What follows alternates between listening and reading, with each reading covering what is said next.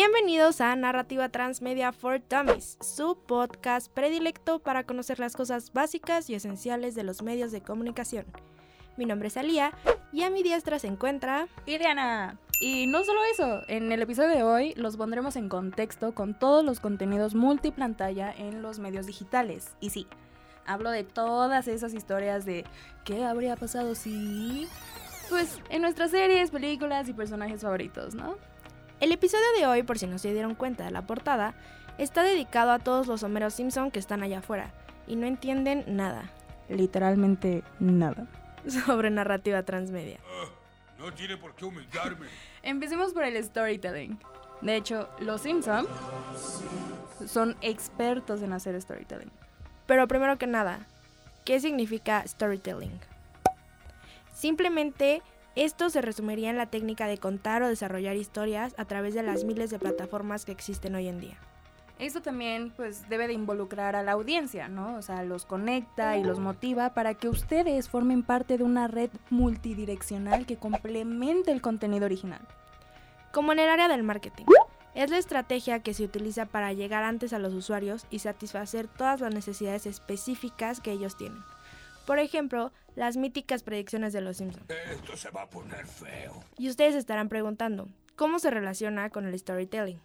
Es muy sencillo mediante esto y la transmedia. Nosotros como prosumidores tendemos la capacidad de generar un contenido que puede llegar a aportar un valor diferencial a la marca. Muy astuto, Simpson. O bueno, a nuestra marca.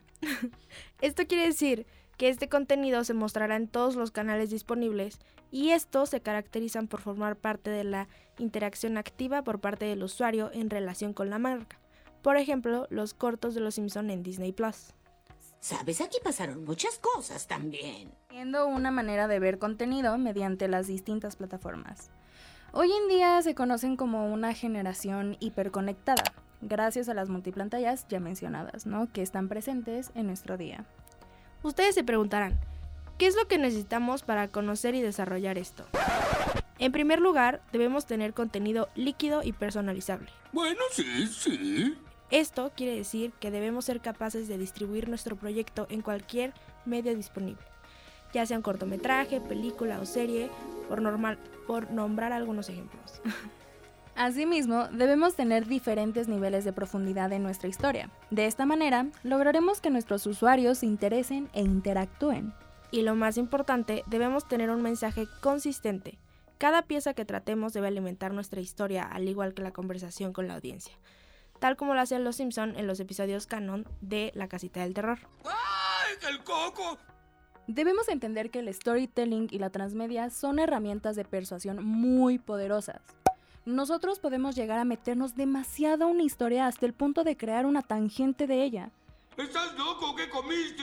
Creamos una conexión fuerte, emocional, con todos los usuarios, siendo este rentable gracias a como lo redefinimos y aumentamos. El retorno de la inversión aumenta el impacto sobre los medios y puede causar fuertes y excepcionales ingresos.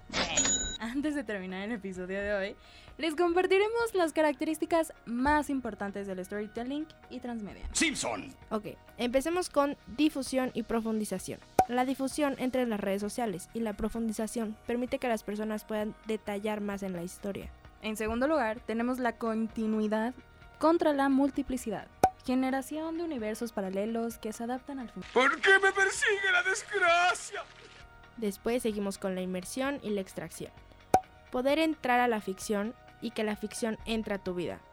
Por ejemplo, el cosplay, que la ficción, nosotros vamos de la realidad a la ficción. Y, por ejemplo, en Los Simpson la cerveza Dove, que pasó de una serie a llegar a nuestro día a día, poder, pudiéndola comprarla y consumirla.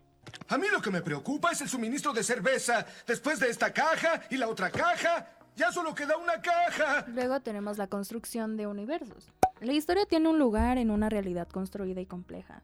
El mundo de los Simpsons es tan complejo y completo como el nuestro. Las mentiras hacen llorar al niño Dios. En efecto, Ileana. Y después seguimos con la serialidad. Una red hipertextual que junta piezas de información relevantes para entender la historia, por ejemplo, el crecimiento de los personajes a lo largo de cada capítulo. Todos queremos a Nelson. Claro que sí. seguido por la subjetividad.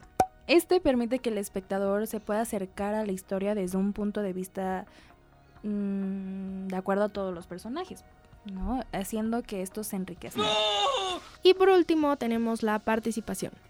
El storytelling, la transmedia, tiene una capacidad asombrosa de mover a los fans y producir contenidos, crear prosumidores, que son aquellos consumidores que crean su propio contenido mediante la serie original, lo que nos permite participar en la construcción de la narrativa. Y esto ha sido todo por el episodio de hoy. No se olviden de seguirnos y de seguir el programa. A mí me encuentran en Instagram como arroba no me digas Ileana. Y a mí como arroba alia.alfan. Nos vemos en el siguiente episodio. ¡Ay, caramba!